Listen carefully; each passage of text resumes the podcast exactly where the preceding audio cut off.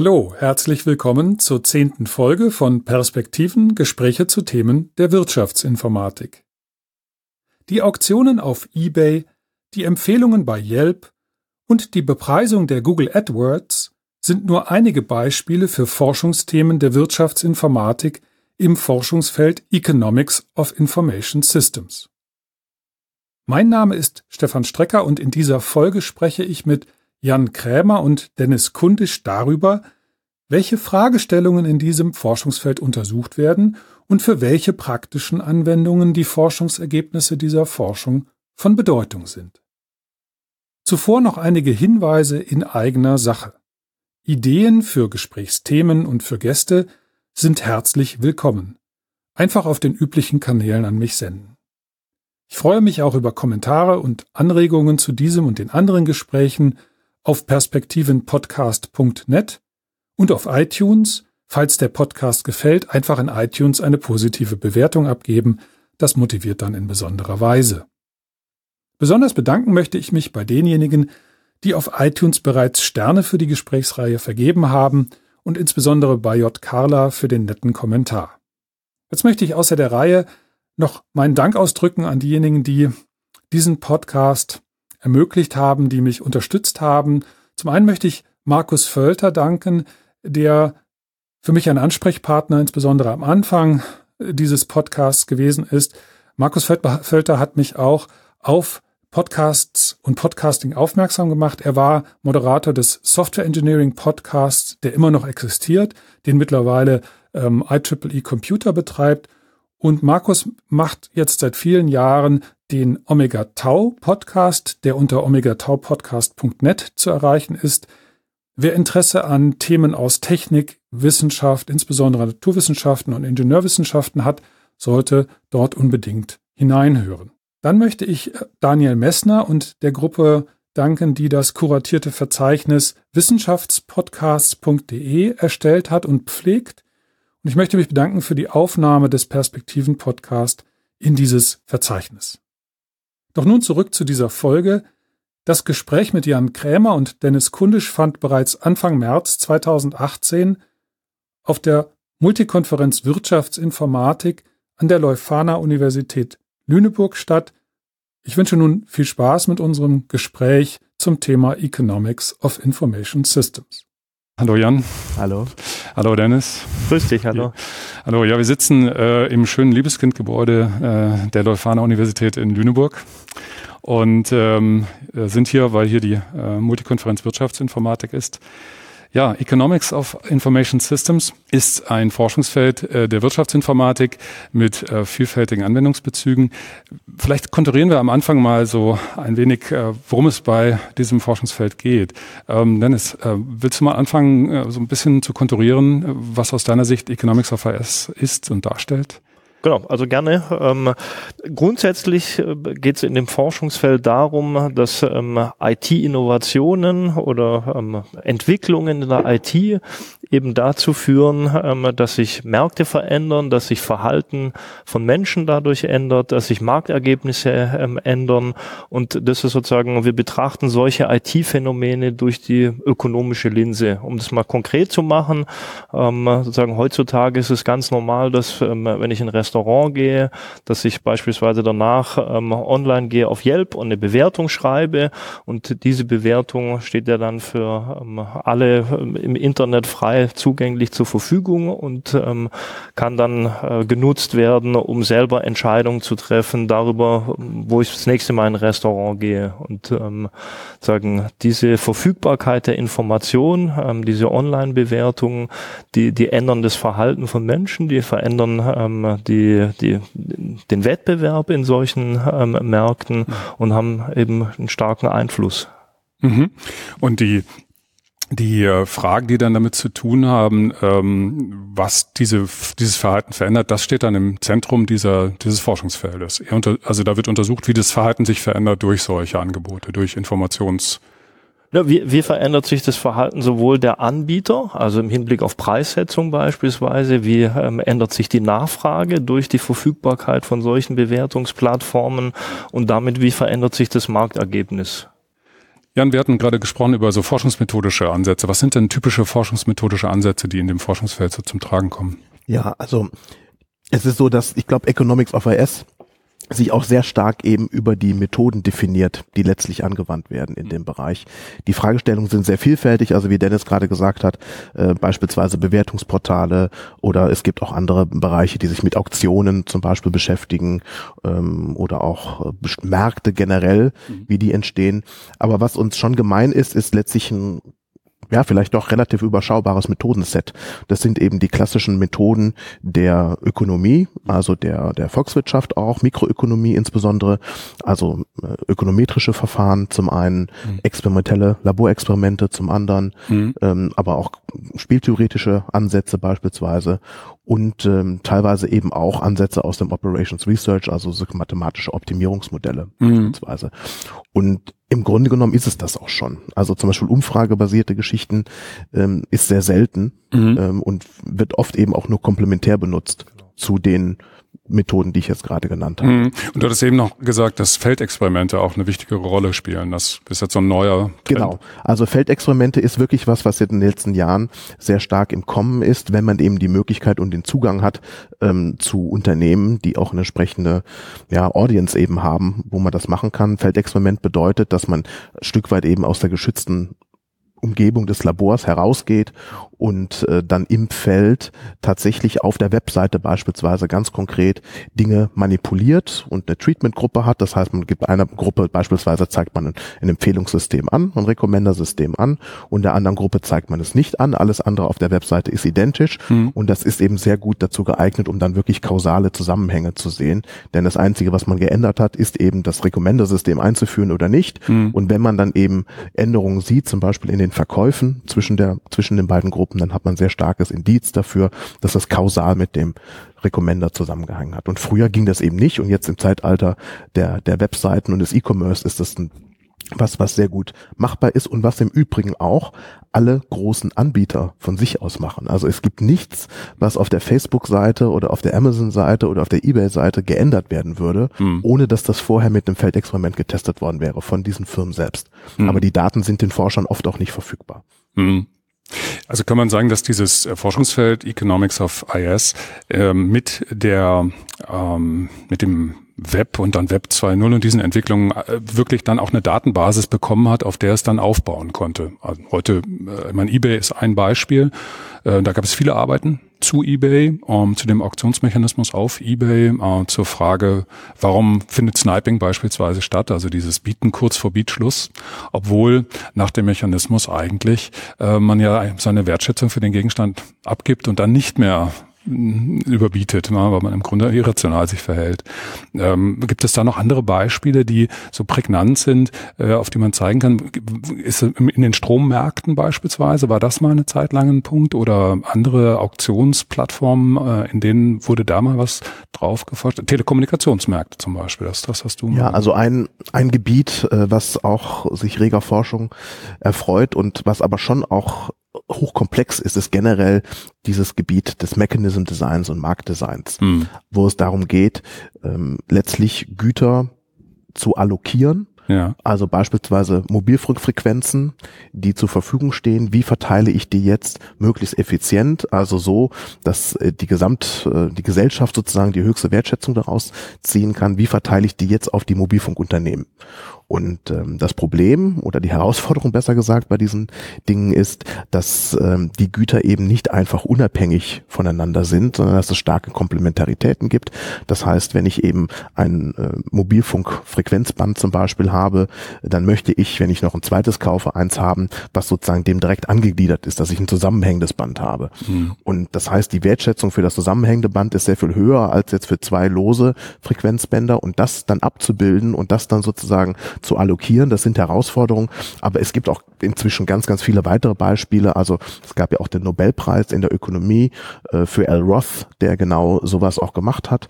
Und äh, die Herausforderungen heute sind insbesondere auch in praktikablen Lösungen. Also in der Vergangenheit und auch in der, in der reinen Ökonomie hat man theoretisch sich überlegt, welche Mechanismen da eingesetzt werden könnte. Man weiß aber auch, dass viele Dinge nicht gehen. Mhm.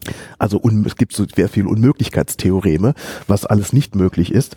Und man muss heute dann Lösungen finden, die sozusagen zufriedenstellend sind und auch ganz praktische Anforderungen erfüllt, wie zum Beispiel, dass die Preise als fair empfunden werden, damit das Marktergebnis auch akzeptiert wird, dass das letztlich auch der Rechenaufwand dahinter so ist, dass man das auch, äh, naja, in schneller Zeit und, und mehr oder weniger in Echtzeit rechnen kann. Ähm, und das sind dann auch wieder klassisch, ja, wirtschaftsinformatische Probleme, mhm. die dann, äh, aber man muss eben in beiden Feldern äh, Kenntnisse haben und das ist dann ein ganz spannendes Feld auch im Bereich Economics of AS. Genau über diese Schnittstelle würde ich jetzt gerne nochmal sprechen, dass ähm, im Grunde sind das ja mikroökonomische Bezüge, also dieses Feld weist recht starke Bezüge auf. Wie, wo machen sich diese Bezüge fest? Also Mechanism Design, Mechanismus Design war ein Beispiel jetzt. Mhm. Ist das, denn ist das so das wesentliche, der wesentliche Punkt, an dem das ansetzt? Nicht ausschließlich. Also aber insgesamt aus der Mikroökonomie werden halt sehr viele äh, Modelle oder Teile von Modellen verwendet. Ob ich Hoteling verwende für horizontale Produktdifferenzierung, was ja gerade bei, bei digitalen Leistungen sehr, sehr einfach möglich ist. Aber auch die vertikale Produktdifferenzierung ist sehr einfach möglich. Und da werden eben viele Modelle aus der Mikroökonomie verwendet, um dann in bestimmten Domänen ähm, neue Phänomene zu untersuchen.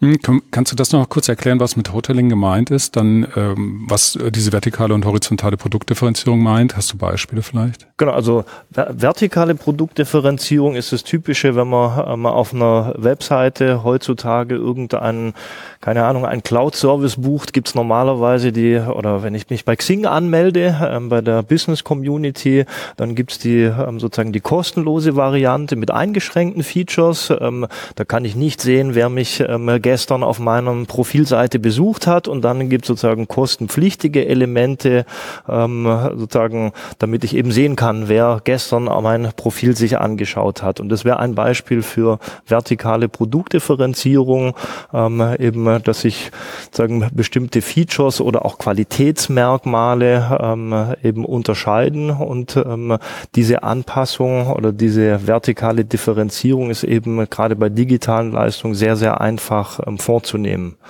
Und die ähm, ökonomische Theorie würde mir dann helfen oder äh, Hilfestellung geben, wie gehe ich vor bei dieser Differenzierung? Genau, beispielsweise die Frage, wie sollte ich die Preise setzen? Welche Merkmale sollte ich nutzen, um zu sagen, die sind in der Premium-Version, hm. ähm, weil sich da die Zahlungsbereitschaften innerhalb der Kundengruppe sehr stark unterscheiden und welche Leistungen sollten die sozusagen die kostenlosen Basisfeatures sein?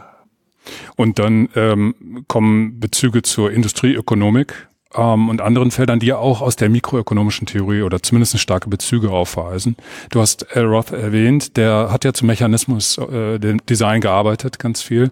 Äh, wir hatten jetzt im Vorgespräch noch ein paar, einige andere, äh, die so ein bisschen die historische, den historischen Ursprung markieren des Feldes Economics of IS. Ähm, Dennis, wen hattest du noch äh, im, im Blick? Äh, also ich hätte gesagt, man, also angefangen hat es ja einfach erstmal damit, da standen noch gar nicht so sehr die ganz speziellen Phänomene wie soziale Netzwerke, Crowdfunding oder solche Dinge im Vordergrund, sondern einfach die Beobachtung, dass äh, sozusagen IT in den Unternehmen Einzug erhalten hat. Ähm, und gibt's ja den bekannten Satz von äh, Nobelpreisträger Bob Solo, der gesagt hat, ähm, I can see the computers everywhere, but in the productivity statistics, also sozusagen in den Produktivitätsmessungen, die man vor vorgenommen hat, ähm, hat man eigentlich gar nicht bestätigen können, dass IT einen positiven Beitrag leistet.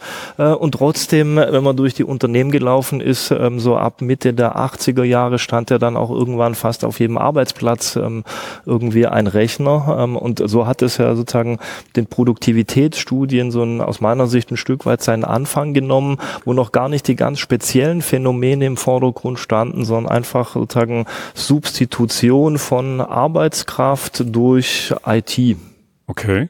Äh, Gibt es so markante Arbeiten, also sicherlich aber auch ganz ähm, häufig zitiert und eine der zentralen Arbeiten in dem Produktivitätsbereich ist von Brynjolfsson und Hitt, die irgendwie, was war das, 1900, also veröffentlicht 1996, die dann genau dieses Paradoxon, nämlich überall stehen Computer und trotzdem kann ich keinen positiven Effekt äh, der Produktivität finden, widerlegt hatten.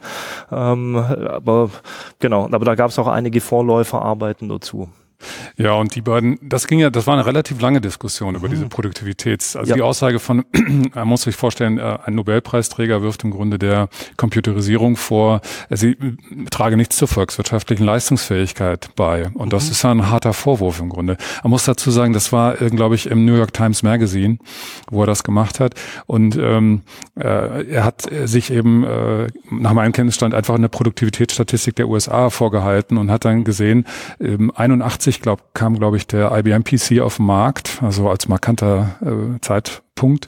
Und dann hat sich die Jahre danach angeschaut und hat dann gesehen, da steigt aber die Produktivität nicht. Ähm, es gab dann eine lange Diskussion und viele Effekte sind aufgetreten, die möglicherweise dann dazu beigetragen haben. Aber das ist eigentlich der Ausgangspunkt für das, für das Forschungsfeld. Und dann das ist ein Ausgangspunkt. Ich glaube, ein anderer war eben ähm, die Entwicklung von ähm, elektronischen Märkten. So, hm. ähm, 80er, Anfang 90er Jahre, die eben zu einer starken Diskussion geführt hat, wie, wie, wie, sehen Organisationen eigentlich zukünftig und langfristig aus. Also äh, Malone, Yates, Benjamin, die 87, äh, diesen sehr ähm, ja, viel zitierten Beitrag Electronic Markets and Electronic Hierarchies veröffentlicht hatten. Also wenn nachher lauter kleine Freelancer oder gibt es sozusagen Unternehmen, die größer sind als ganze Länder, ähm, ein Stück weit beobachten wir das ja auch ähm, heute zum Teil, dass eigentlich die sagen sagen, auch Prognosen, die damals äh, gemacht wurden, vielleicht gar nicht so falsch waren.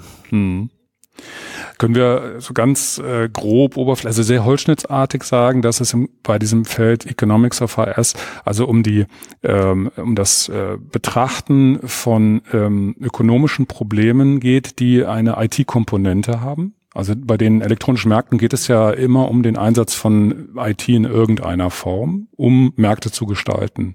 Ähm, und äh, dann stellen sich Fragen, die äh, eben genau an dieser Grenze liegen zur ähm, ja, volkswirtschaftlichen Theorie, mikroökonomischen Theorie. Ne? Ja, also würde ich absolut so bestätigen vielleicht, also um das, um das konkret zu beantworten, es ist natürlich so, dass die, dass die Mikroökonomie und insbesondere die Industrieökonomik, die so in den 50er, 60er Jahren ungefähr entstanden ist, äh, ursprünglich nicht natürlich motiviert, sondern durch, motiviert durch die großen Konglomerate und die, ja, die großen Unternehmen, die zunehmend mehr, äh, wo man gemerkt hat, naja, also so ein perfekter Markt ist es nicht. Also es geht sehr stark um Oligopoltheorie und wenige Firmen ähm, und wie sich letztlich auch ja Marktmacht da charakterisiert charakterisiert beispielsweise und ähm, dass sich eben Preise auch substanziell von Grenzkosten unterscheiden können und so weiter und so fort.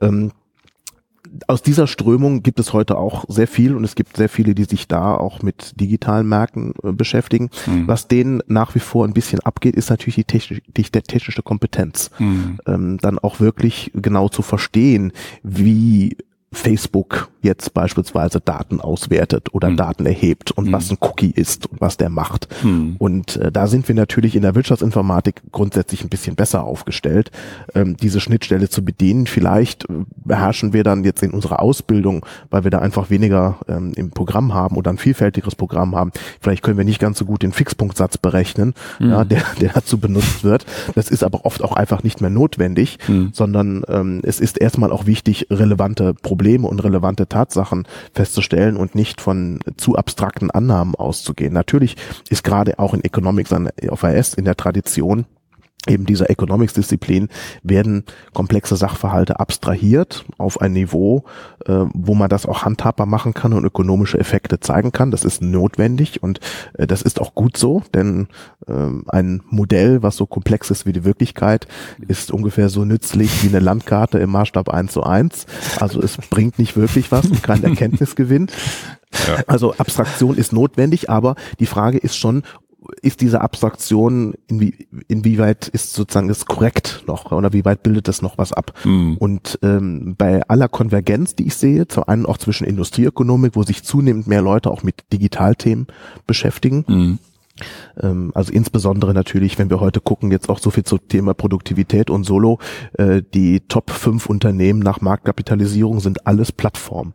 Ja, Facebook, genau. Amazon genau. ja. und äh, Microsoft, da ist gar kein klassisches Unternehmen in dem Sinne mehr dabei. Also ich glaube, dieses Produktivitätsparadox äh, hat sich sozusagen selber aufgelöst Selbst auf die, überlebt. Ja, auf die Art klar. und Weise. Ja. Aber äh, das haben natürlich auch die, die Mikroökonomen und die Astroökonomen gemerkt, dass das die relevanten Märkte Märkte heutzutage sind und man sich mit diesen Themen beschäftigen muss. Und letztlich ist die Verbindung zwischen Economics of IS und sag mal, digital, digitaler Industrieökonomik sehr, sehr eng, sehr nah beieinander. Mhm. Und auch die Kollegen, ähm, die jetzt in, in zum Beispiel in der deutschsprachigen Community in Economics of IS unterwegs sind, äh, die haben dann auch vielleicht mal Co-Autoren, die aus der VWL beispielsweise ganz konkret kommen. Und ich beobachte das auch auf Tagungen beispielsweise, ähm, also im VWL-Bereich, ich gehe auf so Economics of ICT-Tagung beispielsweise, da sind zunehmend auch die Leute, die bei ISA und MISQ, also in unseren Top-Zeitschriften, ähm, Editorial Board sitzen und gute Economics of IS-Arbeiten machen die tauchen da auch auf als Keynote-Speaker. Also Chris Foreman beispielsweise war dann neulich Keynote-Speaker in einer äh, Ökonomiekonferenz für Inno Innovation, ja, weil die letztlich am Ende des Tages einfach die gleichen Methoden und die gleichen Fragestellungen haben, sich da ganz, ganz konkret angenähert haben. Aber ich bleibe eben dabei, dass schon auch noch ein diskriminierender Faktor ist, ähm, dass wir ein Stück weit besser die Probleme in der realen Welt verstehen mhm. und es auch in den Zeitschriften, wo wir das publizieren, also meistens nicht in den klassischen ähm, VWL-Zeitschriften, sondern eben in Zeitschriften wie ISA oder Management Science oder ja, also diesen äh, ökonomisch sehr stark orientierten Outlets in der BWL oder Wirtschaftsinformatik, ähm, dass da natürlich ist auch sehr viel mehr Wert drauf gelegt wird, dass die Annahmen erstmal passen. Da ist es weniger, da wird weniger ein Wert auf Eleganz des Modells gelegt, mhm. wofür es in der VWL immer noch einen Bonus gibt. Also wenn das Modell schön ist, dann ist es, hat das Modell auch einen Wert, unabhängig davon, ob das jetzt besonders gut die Realität abbildet.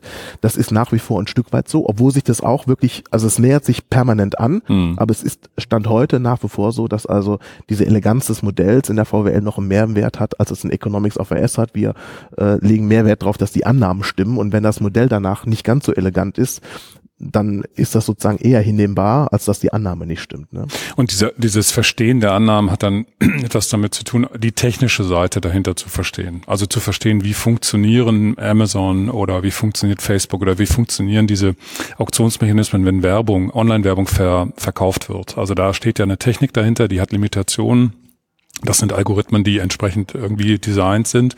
Und es geht ja dann letztlich auch um das Design dieser Algorithmen, ähm, wenn man dann forscht zu diesen, diesen Themen.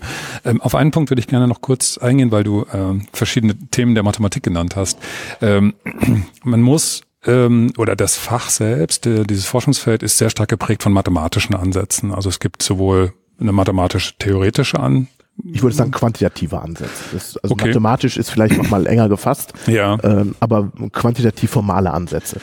Das heißt, wenn man äh, in dem Bereich äh, auch mal an Abschlussarbeiten beispielsweise denkt, äh, dann muss man schon ein ganz gutes ähm, mathematisches Rüstzeug mitbringen im Grunde, auch statistisch mitbringen, damit man ähm, Auswertung machen kann und einiges mehr. Wird das bei euch in der Lehre auch gemacht? Also Studenten ähm, kriegen dann äh, entsprechende Vorkenntnisse mitgegeben, damit also das dann funktionieren kann. Lehrt ihr das? Also mit ihr meinst du jetzt sozusagen eben im Studiengang? Ja, in den oder? Studiengängen, genau. Genau, also man ähm, Mikroökonomie und Makroökonomie ist Pflichtbestandteil sowohl der Vivi als auch der Wirtschaftsinformatik Studiengänge typischerweise. Und dann gibt's natürlich, ähm, je nachdem in den Wahlbereichen, Möglichkeiten, sich genau in Mikroökonomie, ähm, aber auch äh, Ökonometrie zu vertiefen und ähm, dadurch dann, und wenn man dann noch ähm, jetzt Lehrveranstaltungen wählt, die komplementierend dann beispielsweise von meinem Lehrstuhl dazu passen, mit analytischen Modellen äh, befüttert werden, dann kann man da das Know-how sehr gut aufbauen, um anschließend eine Abschlussarbeit dazu schreiben. Ja. Ich möchte vielleicht noch in Ergänzung sagen, es gibt schon auch, also zum einen bin ich der festen Überzeugung, dass eine stark methodenorientierte Ausbildung sehr viel wertvoller ist als eine themenorientierte Ausbildung.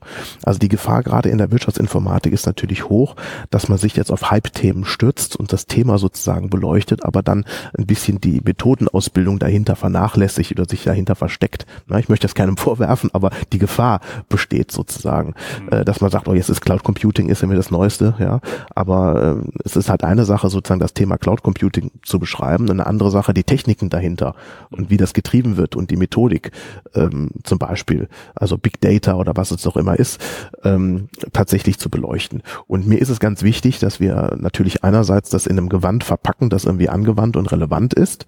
Ja, also jetzt gerade zum Beispiel im Bereich Internetwirtschaft, in dem ich eben lehre, ähm, ist es sehr leicht, äh, natürlich schöne Geschichten zu erzählen und Erfolgsstories und sowas zu erzählen. Aber am Ende des Tages ist die Frage, ja, wie passiert denn jetzt genau ein Targeting? Cookie setzen beispielsweise. Mhm. Ja? Oder wie machen denn die Unternehmen diese Feldexperimente ganz konkret? Denn wenn ich später mal bei Amazon oder eBay arbeite, dann äh, ist es ja vielleicht auch einer der Dinge, die ich da mache. Oder wie mache ich denn konkret eine Datenauswertung? Also, und da habe ich eben auch die Erfahrung gemacht, dass teilweise die Fachkollegen relativ wenig Rücksicht nehmen darauf, was nachher sozusagen der Anwendungsbezug des Ganzen ist. Also beispielsweise in der Statistik werden wild Matrizen gerechnet rauf und runter, ja. Ähm, aber am Ende des Tages will ich ja eigentlich nur R benutzen und will, muss wissen, in welchem Fall kann ich welche Statistik und welche Methode anwenden. Und das ist schon kompliziert und, und schwierig genug. Und dann die Limitation der einzelnen Methoden zu kennen und zu wissen, wann, wo hat die Stärken, wo hat die Schwächen. Aber ich bekomme selten in Versuchung mit der Hand jetzt nochmal eine lineare Regression zu rechnen. Ja, das mag auch einen edukativen Zweck teilweise haben, aber äh, da ist eben meine Erfahrung, dass das manchmal auch einfach über das Ziel hinausschießt.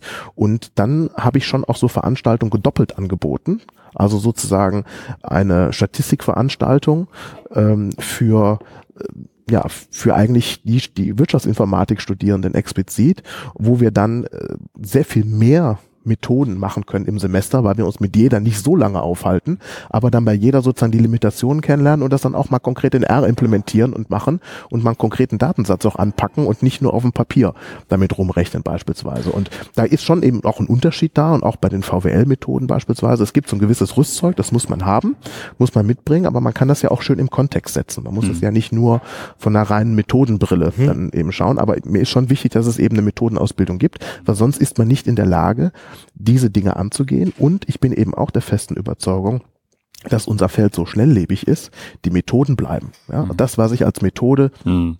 gelernt habe im Studium, da kann ich ein Leben lang von schöpfen. Ja, was in 2005 irgendwie Grid Computing war, ja, das ist heutzutage einfach nicht ja. mehr das, was mich im Markt vorantreibt, ja, oder was mir die nächste Karrierestufe ermöglicht oder wie auch immer. Mhm. Ja.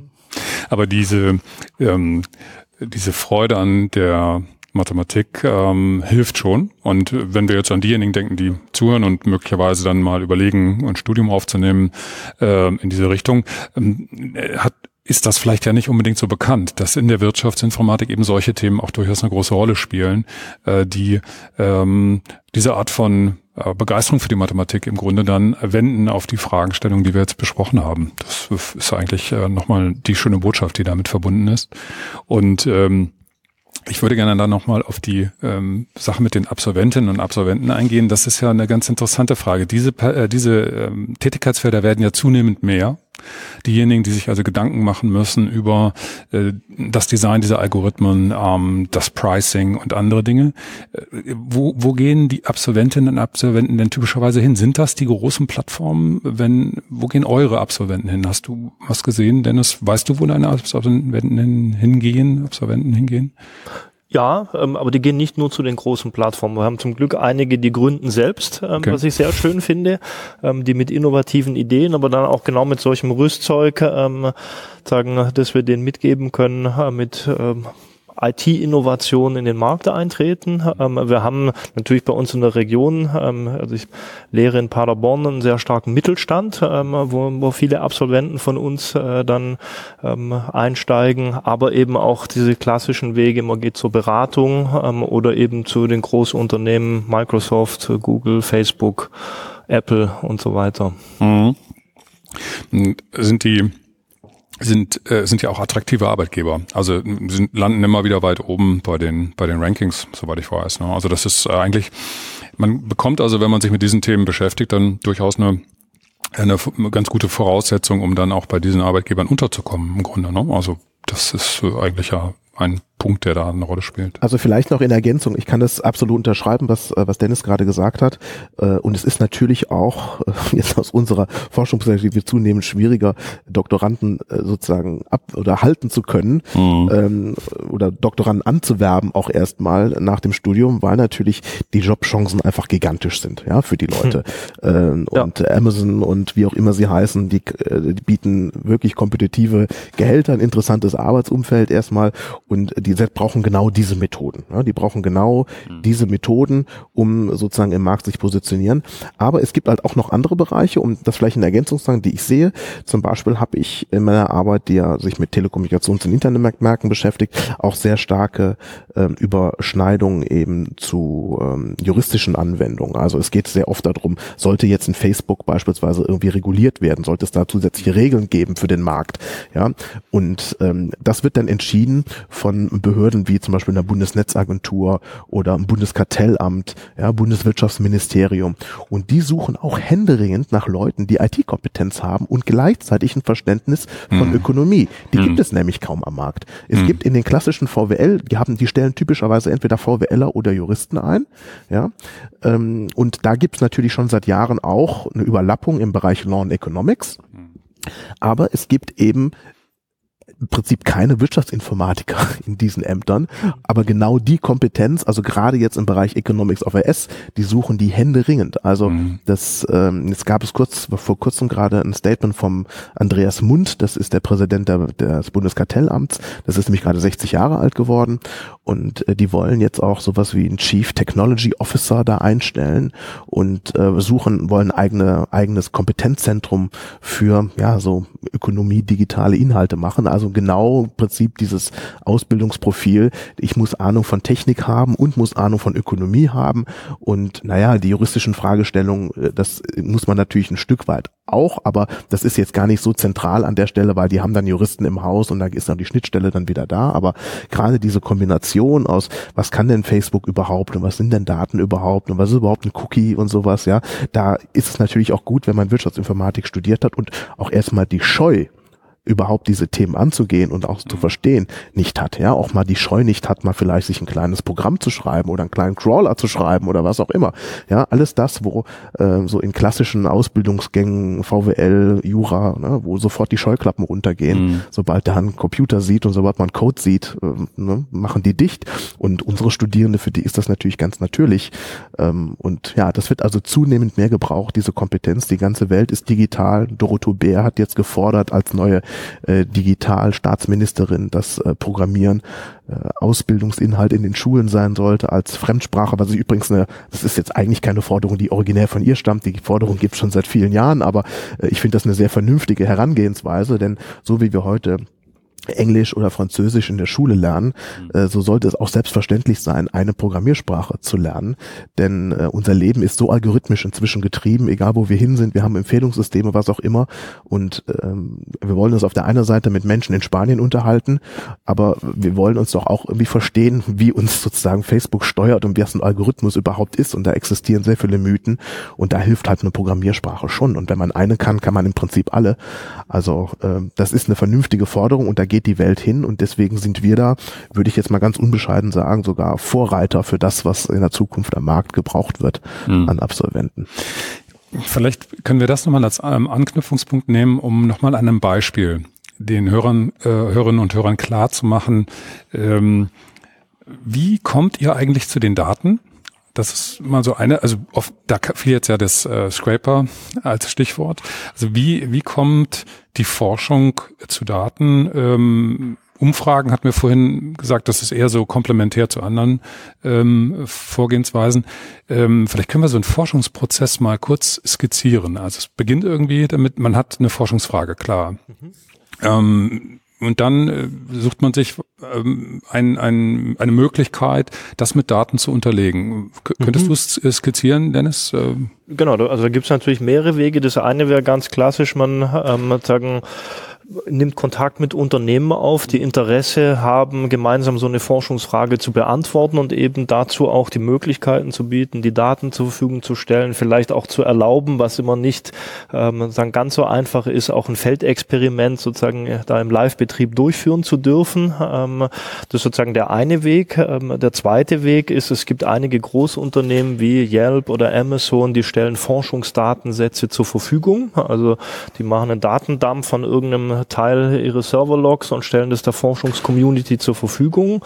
Ähm, und natürlich gibt es den Weg ähm, über äh, genau Webcrawler oder so, sich selber seine Daten zusammenzustellen. Das sind erstmal drei typische Wege, um an solche Daten ranzukommen. Obwohl nicht alles unbedingt datengetrieben sein muss. Ja, mhm. Also es gibt bestimmte Bereiche, also zum einen in Ergänzung dazu gibt es natürlich auch noch Laborexperimente einfach. Also dass man Daten quasi, Primärdaten selber erhebt, indem man Studenten ins Labor setzt und vor ökonomische Entscheidungssituationen stellt. Und es gibt natürlich auch Bereiche, ähm, wo eine Datenerhebung gar nicht möglich ist, ähm, oder auch Unternehmen überhaupt nicht bereit wären, diese Daten zu teilen. Also beispielsweise beschäftige ich mich ja viel damit, wie Märkte reguliert werden sollten. Und dann muss man sozusagen auch überlegen, wie wäre es denn, wenn? Das heißt, die Situation gibt es gerade gar nicht. Das heißt, es kann auch gar keine Daten dazu geben. Und die Unternehmen, die davon betroffen sind, die wollen natürlich auch dann eventuell Daten gar nicht rausrücken, weil sie natürlich Angst haben, dass diese Regulierung sie dann treffen würde. Und äh, dann muss man schon vielleicht mit einem theoretischen Modell an die Sache rangehen und sich äh, überlegen, wie das denn wäre. Und ähm, letztlich geht's ja dann auch um so Gleichgewichtsanalysen. Also ähm, wir sind im Moment in vielen Dingen vielleicht in einem Prozess. Das ist auch nochmal der Punkt, also den Snapshot, den wir dann an Daten ziehen aktuell, da ist nicht so ganz klar, sind wir da jetzt in einem Gleichgewichtszustand oder ist das äh, der Übergang von einem Gleichgewichtszustand in den nächsten Gleichgewichtszustand und ähm, inwieweit sieht das denn aus und dann Daten zu erheben über viele Jahre hinweg. Das äh, dauert natürlich, das ist noch aufwendiger, also es ist schon oft kompliziert genug, Daten von einem Unternehmen zu bekommen, aber so Panel-Daten, also Daten von mehreren Unternehmen über mehrere Zeitpunkte, die konsistent sind und dass es die Unternehmen dann überhaupt auch noch gibt, ja, nach fünf Jahren an den Märkten und so weiter, äh, oder die entsprechende, weil die Dynamik da so hoch ist, ist eben auch sehr schwer. Und da hilft dann auch letztlich einfach ein modelltheoretischer Ansatz, wo man dann besser sehen kann, was wäre denn wenn und wird der Markt sich zum Beispiel monopolisieren oder nicht? Ja, das sind Dinge, die man aus empirischen Daten sehr schwer herausschätzen kann. Zudem gibt es eben dann auch noch ganz theoretische Probleme damit, wie sogenannte Endogenitätsprobleme, dass man nicht genau weiß, ist denn das, was ich beobachte, sozusagen, ist das, ist das, hängt es jetzt damit, also zum Beispiel bei, bei Empfehlungssystemen oder bei, bei den Bewertungen kann man es eben sehr schön sagen, dann ist es nicht so ganz klar, ist die Bewertung schlecht, ähm, weil das Restaurant wirklich eine schlechte Leistung abgeliefert hat. Das wäre so der natürliche Ansatz. Es kann natürlich auch sein, dass das Restaurant inzwischen eine schlechte Leistung abliefert, weil es in der Vergangenheit schlechte Bewertungen bekommen hat. Ja, mhm. Und dann keine Kunden mehr gekommen sind und die den Koch entlassen mussten und jetzt einen anderen Hilfskoch eingestellt haben und deswegen ist die Leistung schlecht. Mhm. Also die Kausalität ist eben oft nicht so ganz klar mhm. bei, bei diesen, bei diesen Daten und das dann wieder rauszurechnen ist auch theoretisch oft eine Herausforderung. Mhm. Ja, und es ist mhm. in einem Labor oder in einem, in einem theoretischen Modell erstmal kein Problem. Dann, dann splitten wir es mal. Machen wir mal einmal den Fall, ähm, wir erheben Daten ähm, aus ähm, Kundenverhalten bei Unternehmen. Und dann schauen wir uns nochmal diese Experimentalsituation an, um das noch ein bisschen klarer zu machen, was da passiert. Diese, diese Situation, ich ähm, möchte beispielsweise ähm, das Kundenverhalten äh, beobachten in letzter Konsequenz anhand ihrer an von bestimmten Daten. Was macht diese, was sind diese Daten? Also was wird erhoben werden? Ähm, also Gebote äh, oder ähm, bei Yelp sind es ja irgendwie Empfehlungsdinge, äh, die da abgegeben werden.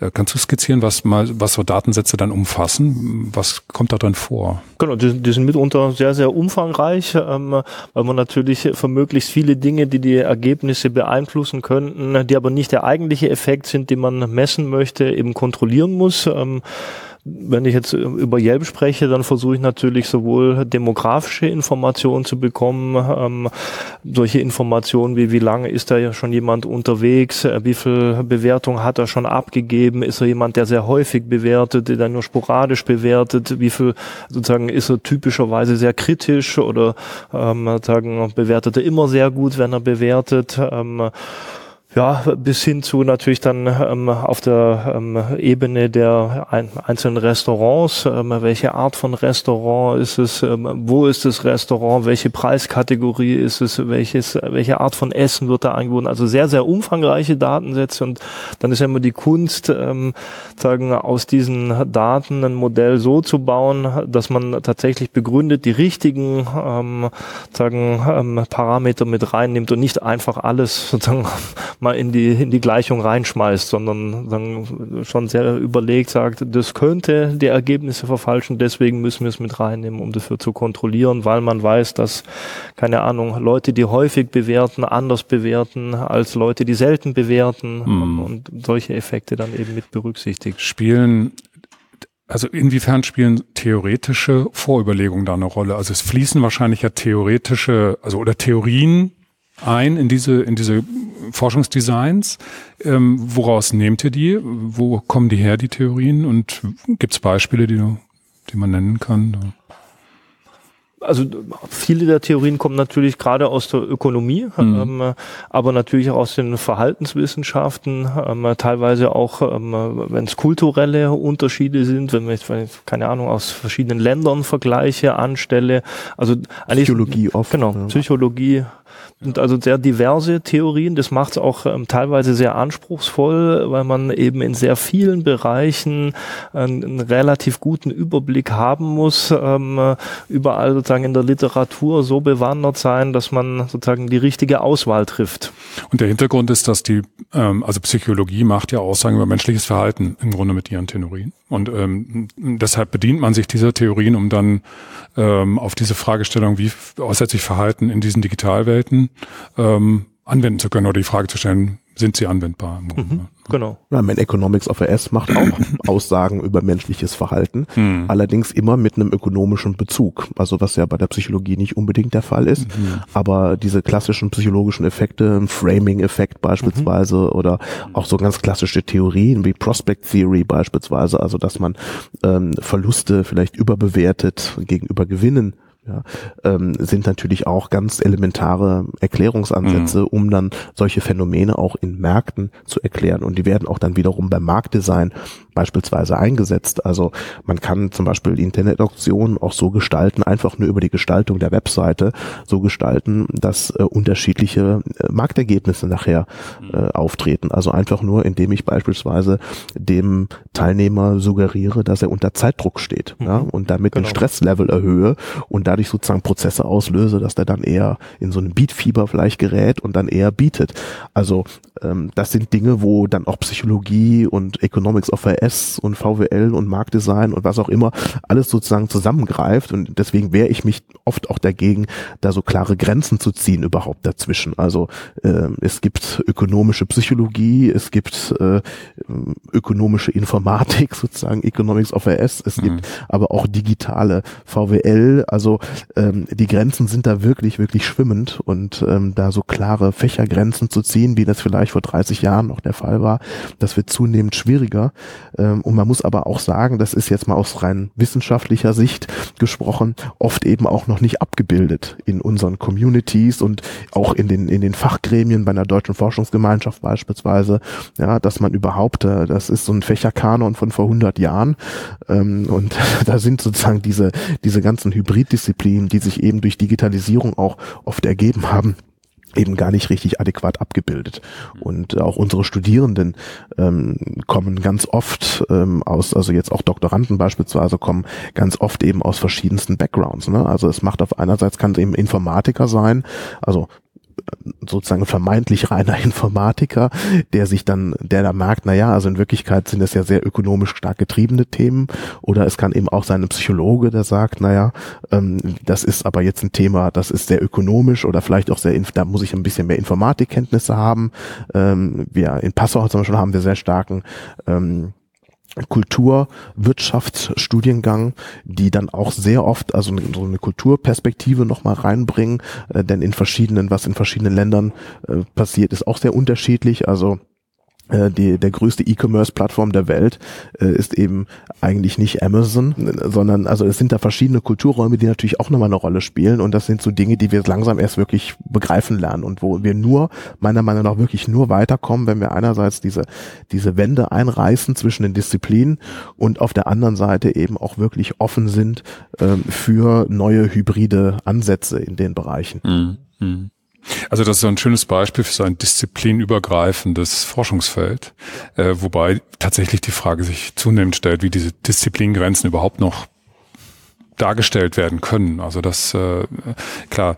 Trotzdem reden wir von Disziplinen. Ähm, wir müssen vielleicht tatsächlich umdenken, wenn wir jetzt anfangen, über solche Themen nachzudenken, die so ähm, im Grunde sind sie transdisziplinär. Ne? Sie übergreifen äh, ähm, die Disziplin. Ähm, wir waren noch bei dem, bei dem Beispiel, äh, jetzt habe ich so einen Datensatz ähm, äh, gehoben, erhoben und ähm, dann habe ich meine Forschungsfragen äh, und dann, äh, was passiert dann? Ihr wendet dann äh, statistische Verfahren auf diese Datensätze an. Vielleicht eine Sache noch vorweg, weil ich glaube, dass nicht so ganz klar geworden ist, es ist meistens eben nicht ein Datensatz, Stimmt. Mhm. sondern ja. okay. es ist in aller Regel so, dass für so eine Forschungsfrage, natürlich kann man auch vielleicht mal mit einem Datensatz, den er Yelp zur Verfügung stellt, eine bestimmte Forschungsfrage beantworten, aber in aller Regel, wenn man eben eine Forschungsfrage hat, dann liegt die Kunst auch darin und auch ja viel des Arbeitsaufwands darin, verschiedene Datensätze geschickt miteinander zu kombinieren. Dass man beispielsweise auf der einen Seite Daten hat von Yelp, auf der anderen Seite aber auch vielleicht ja Location-Daten hat, sage ich mhm. mal, von den von den Teilnehmern und dann vielleicht noch von der anderen Seite weiß, was die gekauft haben, ja, mhm. und diese Daten dann zu, geschickt zu kombinieren, mhm. da liegt dann oft die Kunst auch da drin und auch der Aufwand, weil man dann eben auch interessante Fragen daraus abbilden kann. Ne? Und dann kann man sozusagen irgendwann mit der Statistik drauf schießen. Mhm. Mhm. Und äh, wenn wir dann nochmal zu den Experimentalansätzen äh, kommen, ähm, da steht ja die Idee dahinter, äh, im Grunde das, äh, der Experimentalansatz aus den Naturwissenschaften zu übertragen auf Kultur, Sozialwissenschaften und mit Probanden im Labor zu arbeiten, die ähm, vor eine ökonomische Entscheidungssituation gestellt werden. Ja. Also das, äh, das Laborexperiment ist, äh, nimmt natürlich so eine Zwischenposition ein zwischen den rein theoretischen Modellen hm. und den empirischen ökonometrischen Auswertung mit, mit Felddaten. Und der große Unterschied ist, dass auf der einen Seite haben wir eben die theoretischen Modelle, die eine bestimmte Vorhersage treffen, die aber oft natürlich von, von gar nicht mal so gut ist, weil sie zum Beispiel unterstellt, dass ähm, Teilnehmer perfekt rational sind, ähm, in beliebig kurzer Zeit äh, hochkomplexe Rechnungen anstellen können, ja, eben auch nicht so behavioral biases, wie wir es gerade haben, also Losses und Gains, die sind dann im Erwartungswert, aber wir verhalten uns oft eben nicht nach dem Erwartungswert, sondern wir sind risikoavers Pervers beispielsweise und so weiter und so fort. Das führt also, das sind alles Phänomene, die dazu führen, dass man vielleicht diese theoretische Vorhersage gar nicht so stimmt. Und äh, wenn man diese Komplexitäten aber in die Theorie abbilden würde, dann würde die Theorie nicht mehr funktionieren. So, auf der anderen Seite haben wir eben Felddaten, die natürlich sehr verrauscht sind. Also da existieren viele Phänomene oder auch Beobachtungen drin, wo wir nicht so genau wissen, naja, hat der jetzt der Koch an dem Tag einen schlechten Tag gehabt in dem Restaurant oder ist das halt wirklich ein Proxy für die Qualität? Ja, also wir sind viele, wir sind viele sogenannten Unobservables, also Dinge, die wir nicht wissen, äh, die wir nicht erhoben haben, wo wir vielleicht irgendwie Proxys nehmen, aber die sind immer sehr imperfekt. Also wir haben sehr wenig Kontrolle über die Umgebung letztlich, in der das stattfindet. Und das ist jetzt genau der Vorteil von Laborexperimenten als Zwischeninstrument ähm, zwischen dem ähm, theoretische Modell und den Feldexperimenten, dass man sagen kann, naja, wir haben sehr, sehr hohe Kontrolle darüber, was passiert. Ich weiß ganz genau, was sozusagen der Teilnehmer weiß. Ich weiß sehr genau, ähm, was er sozusagen für eine Wertschätzung beispielsweise hat für ein Objekt, weil die habe ich ihm konkret mitgeteilt. Ähm, ich weiß vielleicht auch ganz konkret, wie die Kosten zum Beispiel von der Firma sind, was ich im Feld sehr schlecht beobachten kann. Ich kann zwar Preise beobachten, aber nicht Kosten. Und ähm, na gut, und dann stelle ich ihn eben vor eine bestimmte Entscheidungssituation und habe dann sehr hohe Kontrolle darüber, was die Parameter sind. Die Schwäche von Laborexperimenten ist natürlich dann gleichzeitig auch, dass es eine, wiederum eine relativ abstrakte Situation ist. Also man unterscheidet dann zwischen externer und interner Validität. Die externe Validität, also sollte ich jetzt glauben, dass was im Laborexperiment passiert, dass das auch genauso in der Wirklichkeit passieren würde, ähm, da muss man ein bisschen vorsichtig sein.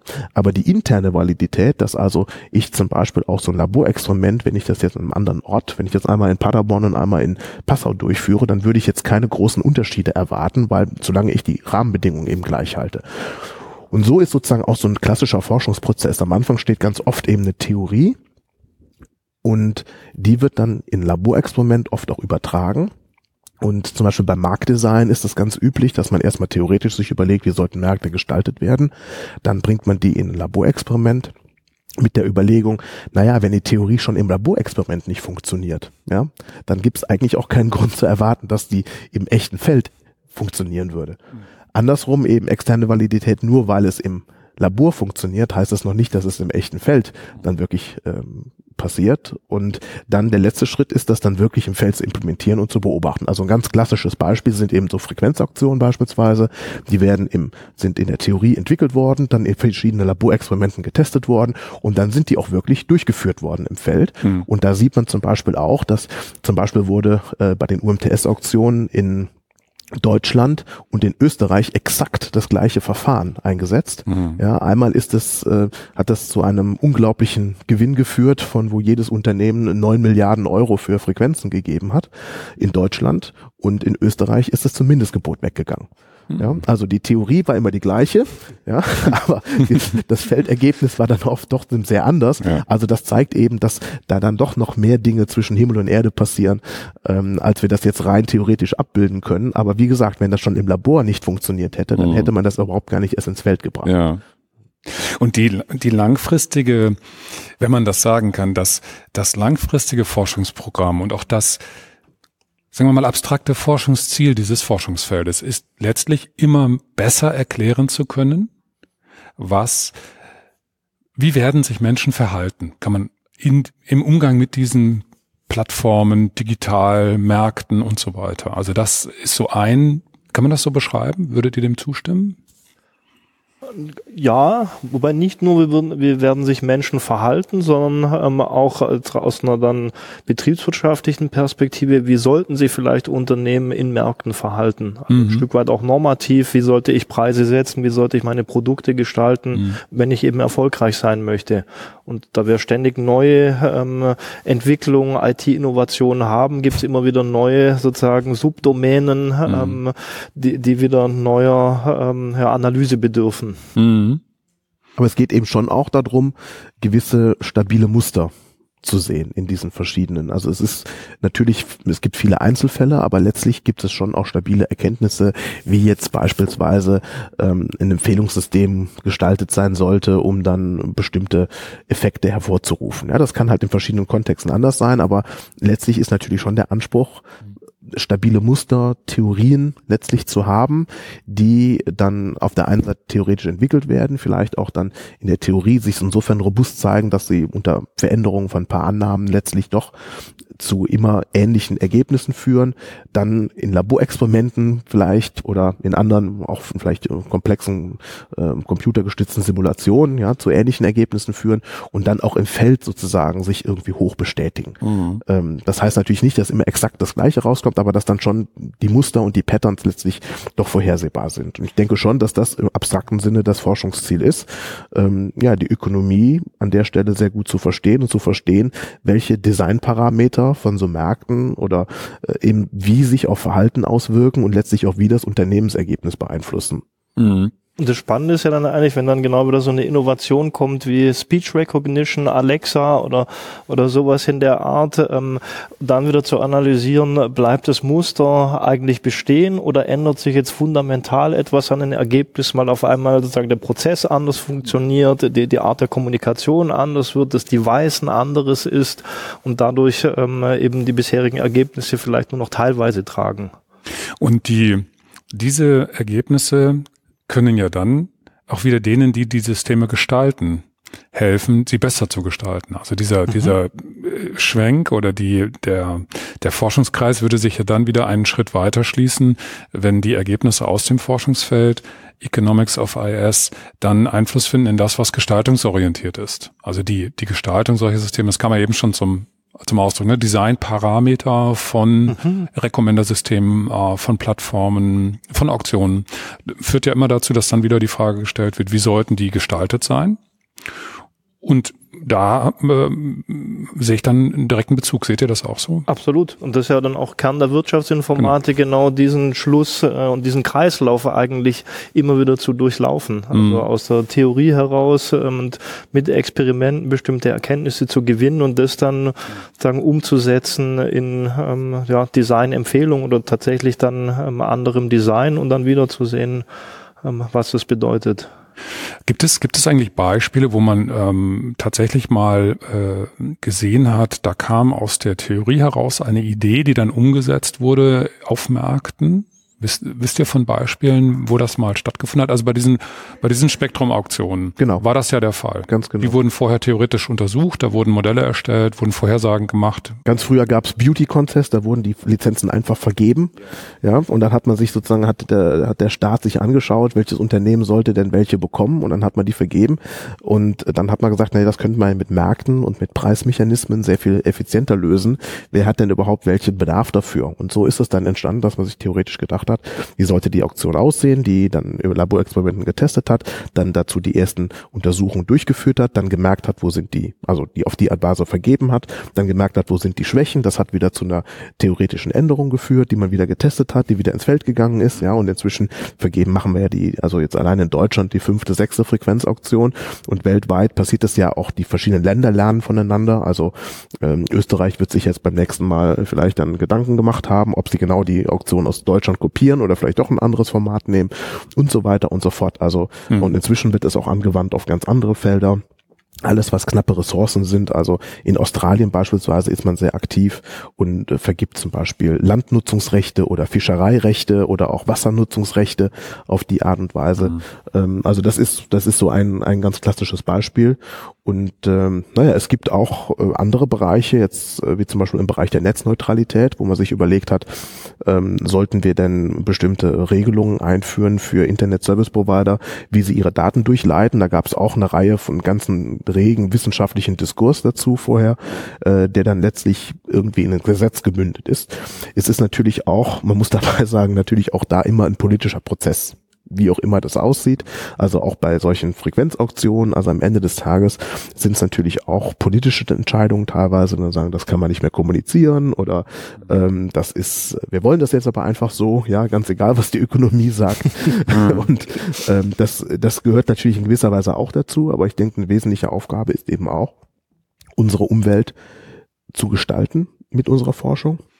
Also in der Hinsicht auch wirklich relevant zu sein mit unserer Forschung und äh, das bedeutet eben auch, dass man auch, ähm, ja, dass man das auch letztlich irgendwo runterbrechen muss und auch dann mitteilen muss, was ist da rausgekommen, also Politikempfehlungen aussprechen sollte und ähm, das dann vielleicht auch in Berlin und Brüssel kundtheben, kundtun sollte, äh, was man da herausgefunden hat, weil auf die Art und Weise dann natürlich wieder die Märkte gestaltet werden, die wir analysieren. Mhm. Mir fällt noch ein Beispiel ein, ähm, von dem ich nicht genau weiß, ob es passt, aber ich kann mich erinnern, dass Helvarian äh, mal zu Google war der, äh, ich glaube, er ist zu Google der gegangen. Ist noch dort. Oder Chief Economist von Google. Genau.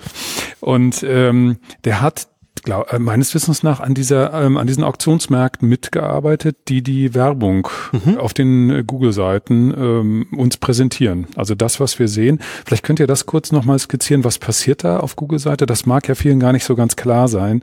Äh, wie wird äh, entschieden, welche Werbung bekomme ich angezeigt? Mhm. Also insofern tatsächlich ein sehr interessanter Mechanismus, weil es ja ganz anders läuft als Zeitungswerbung klassische, sondern ähm, der Google-Prozess ist ja erstmal so, ähm, als, als Nutzer gehe ich auf die Google-Seite, habe da mein, mein Suchfeld und gebe einen Suchbegriff ein, was schon mal an sich ähm, ja etwas ganz Spannendes ist, ähm, weil ich als Unternehmen, das jetzt ähm, auf Google Werbung machen möchte, ja schon unglaublich viele Informationen eigentlich über die Präferenzen, also das, was sucht jemand, der hat tatsächlich, den muss ich nicht passiv erstmal überzeugen, etwas zu wollen, sondern sozusagen es kommt jemand und sagt, ich möchte. Ja, und ähm, sozusagen, und jetzt äh, gibt es die Möglichkeit, auf genau diese Suchwörter, ähm, sagen die bei Google zu hinterlegen und mit einem Gebot zu versehen. Mhm. Ja, also zu sagen, wenn jemand eingibt, ähm, Wirtschaftsinformatik studieren in Passau beispielsweise, dann ähm, biete ich dafür ein Euro, um sichtbar zu sein, wenn dieser Suchbegriff so eingegeben wird. Mhm. Ja, ähm, und das können jetzt sozusagen beliebig viele Unternehmen oder Werbende tun. Und jedes Mal, wenn ähm, dann genau dieses Suchwort oder dieser Suchterm so eingegeben wird, äh, findet in Realtime eine Auktion statt ähm, um festzustellen, in welcher Reihenfolge, also wie hoch sind zu dem Zeitpunkt die verfügbaren Gebote. Ähm, und dann wird sozusagen eine Rangfolge gebildet. Ähm, das jetzt sehr vereinfacht, da steckt noch sehr viel mehr dahinter, die Qualität der Anzeige und die Qualität der Landingpage, auf die man hinkommt. Und also mhm. gibt es noch viele weitere Dinge, aber letztlich ist es eine, eine klassische ähm, ja, Second Price Auction, ähm, so dass ich noch nicht mal mein eigenes Gebot zahlen muss, sondern die sozusagen die Rangfolge bestimmt sich nach dem Gebot, zahlen muss ich eigentlich ungefähr das, was der zweite, ähm, also der nächste hinter mir geboten hat. Mhm. Und so wird sozusagen ständig in Realtime finden, ähm, bei jeder Google-Anfrage findet eine Auktion statt und wird in dem Moment entschieden, wer den Werbeplatz zur Verfügung gestellt bekommt. Und wäre es eine, interessante Forschungsfrage, wahrscheinlich ist das sogar schon äh, untersucht worden, die Werbetreibenden müssten sich ja die Frage stellen, wie müssen wir unsere Gebote gestalten, um irgendein Optimum zu erreichen, also genau. Reach oder sonst irgendwas. Ja. Ist das zum Beispiel eine Forschungsfrage? Ja klar, also da gibt es sehr viel Forschung dazu. Mhm. Und das, ähm, da wird auch sehr viel experimentell getan. Also da kann man sehr einfach und sehr ähm, noch relativ kostengünstig sogar mit Feldexperimenten arbeiten, indem ich sozusagen bestimmten ähm, Zielgruppen die eine Anzeige mhm. zeige mhm. und bestimmten Ziel, ähm, also sozusagen randomisiert eine andere Anzeige oder ich versuche auf bestimmte ähm, Rangplätze hinzubieten, dass ich immer auf Platz eins bin oder auf Platz drei, um dann zu sehen, was passiert da eigentlich. Und also wir hatten da selber auch einiges dazu gemacht. Und ähm, was interessant war, dass sozusagen das eine Thema ist ja erstmal, klickt jemand auf die Anzeige mhm. ähm, und das andere ist dann, was passiert danach, wenn er tatsächlich drauf geklickt hat. Ähm, und sozusagen, das sind teilweise gegenläufige Bewegungen. Also sozusagen, ähm, wenn mehr Leute klicken, heißt es aber nicht, dass nachher ähm, tatsächlich auch mehr was kaufen, sondern vielleicht sogar in Summe weniger, ähm, hm. weil man andere Leute erreicht, hm. die ähm, am Ende gar nicht das tun auf der Webseite, die sie dann erreichen, was man sich erhofft hat. Okay.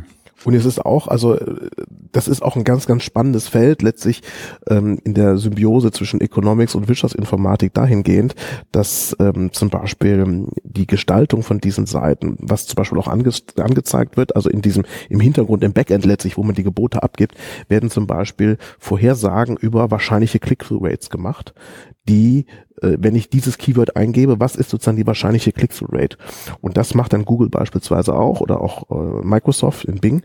Ähm, die dann auch wirklich Machine Learning darauf loslassen, um, also was aus derer Sicht ganz wichtig ist, ist natürlich, dass diese Vorhersagen gut sind, dass Leute sozusagen gute Keywords wieder eingeben, dass der ganze Markt sich gut einschwingt und das ist wirklich ein Feld, wo, wo Informatiker und, und VWLer in dem Fall auch oft ähm, wirklich Hand in Hand arbeiten und gegenseitig Verständnis machen. Also Susan Effie beispielsweise, ist, die war, ist jetzt nicht mehr Chief Economist von Microsoft, also sozusagen der Gegenspieler von Helvarian bei Bing und ähm, die sagen beide, auch der Helvarian sagt, also was sie halt über Machine Learning in der Position, das sind eigentlich klassische VWLer beide, was sie halt in der Zeit über Machine Learning gelernt haben und Informatik gelernt haben, das ist also wahnsinnig. Und wenn man von Susan Effie, kann ich auch nur empfehlen, sie vielleicht mal auf Twitter oder äh, so zu abonnieren.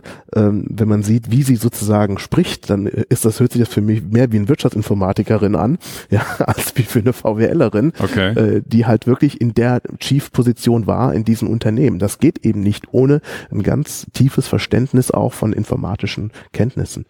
Und äh, das vielleicht wirklich zum Schluss auch nochmal ein ganz ähm, wichtiges Stichwort Machine Learning. Also wir reden, wir haben jetzt ja äh, wirklich bis auf unsere Mobiltelefone ähm, Software-Kits, mit denen äh, die ähm, Algorithmen schon da sind. Ähm, man kann auf dem neuen iPhone, glaube ich, mittlerweile ähm, entsprechende Sachen machen.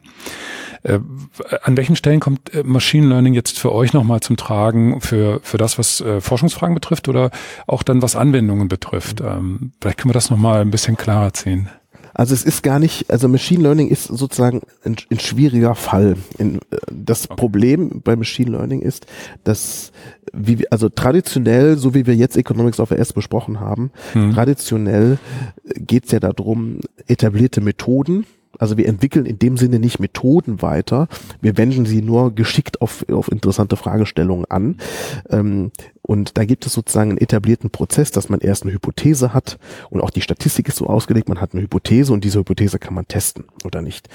Bei Machine Learning ist es ein Stück weit komplizierter, denn oft geht man Hypothesen frei an die Arbeit ran, sondern man macht halt Number Crunching. Ja? Man hat sozusagen einen großen Datensatz und versucht dann da Muster zu erkennen, von denen man vorher gar nicht hypothetisiert hat, wie die Muster sein würden. Und ähm, auch die Statistik ist in so hochdimensionalen Räumen, also hochdimensional bedeutet, dass wir ganz oft genauso viele Attribute wie Beobachtung haben, vielleicht sogar noch mehr Attribute als Beobachtung haben. Ähm, und dann, dann funktioniert, dann ist also ein normales ähm, ja, äh, Ordinary Least Squares Verfahren ist dann schon ausgehebelt, ja, weil äh, es da einfach überbestimmt ist und man das nicht mehr lösen kann. Also ähm, das, da, da ist auch jetzt in der Wissenschaft noch nicht so ganz geklärt, jetzt aus der ökonomischen Seite betrachtet, wie man jetzt mit sowas umgeht. Weil wir klassischerweise unsere Paper schreiben, ich habe eine Hypothese und die teste ich. Und dann habe ich hinterher eine Bestätigung der Hypothese oder nicht. Aber Paper zu schreiben, die erstmal hypothesenfrei sind und zu sagen, ich habe hier einen Datensatz gehabt und jetzt habe ich dann Number Crunching betrieben, ja, und da ist jetzt das, das interessante Phänomen rausgekommen. Das ähm, ist auch so vom Forschungsprozess her noch nicht besonders etabliert. Aber ich glaube, dem müssen wir uns öffnen in Zukunft. Aber so Journale, wo wir halt veröffentlichen und Zeitschriften, die sind eben sehr, sehr konservativ. Ja, die haben ja schon oft ein Problem damit, wenn man mal anfängt, ein bisschen was zu simulieren oder eine agentenbasierte Simulation oder sowas macht. Ja, und jetzt auf einmal die Hypothesen über Bord zu werfen, das ist also im Moment noch zu radikal für die Top Journals. Mhm. Ähm, na gut, aber das ist schon eine Welt, wo sich das ein bisschen hinentwickelt und ähm, deswegen Machine Learning ist ähm, auf der einen Seite ganz, wie ich eben gesagt habe, ganz, ganz fest verankert, ja, mit mhm. sozusagen Economics of AS, weil in den Bereichen, wo es dann wirklich drauf ankommt, bei den Firmen Amazon, Facebook, Google, da ist es sozusagen absolut an der Tagesordnung natürlich mit diesen Daten was zu machen und die auszuwerten. Auch und auf der anderen Seite ähm, in der Forschung Economics of AS ist es bisher noch nicht mhm. besonders stark angekommen. Und das ist in gewisser Weise so ein Henne-Ei-Problem. Ja? Also zum einen haben wir ganz oft diese Datensätze in der Größenordnung nicht, dass mhm. man das mhm. machen kann. Und zum anderen ist es schwierig, das zu publizieren, weil dann noch keinen etablierten Prozess dafür gibt. Ja?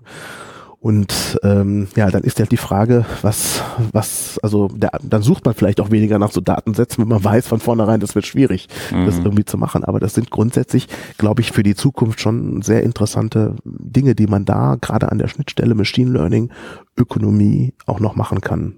Das ist noch nicht gut bespielt bisher. Mhm. In den Unternehmen ja, aber in der Forschung noch nicht wenn ich das richtig wahrnehme, ist ja auch gerade in der Machine Learning Community so eine Bewegung, ähm, sozusagen zumindest in so eine Richtung eine Ex-Post Explainability oder so, ähm, also überhaupt zumindest im Nachhinein erklären zu können, warum sehen die Ergebnisse des Machine Learning Algorithmus, die man dann vor sich hat, am Ende tatsächlich so aus. Ähm, das stehen ja auch noch ganz am Anfang, um überhaupt erklären zu können, warum die Ergebnisse so aussehen, wie sie aussehen. Und das wird aber, glaube ich, dann ähm, komplementär zu uns ein, ähm, ein, sehr wichtiges Feld werden, das wir da sehr eng einbeziehen werden. Ja, absolut. Dann haben wir doch eigentlich ein ganz schönes Ende gefunden. Ich wollte jetzt noch fragen, ob ihr noch was ergänzen möchtet. Ha haben wir irgendwas vergessen, übersehen? Hm. Ich denke, wir haben einen ganz guten Überblick.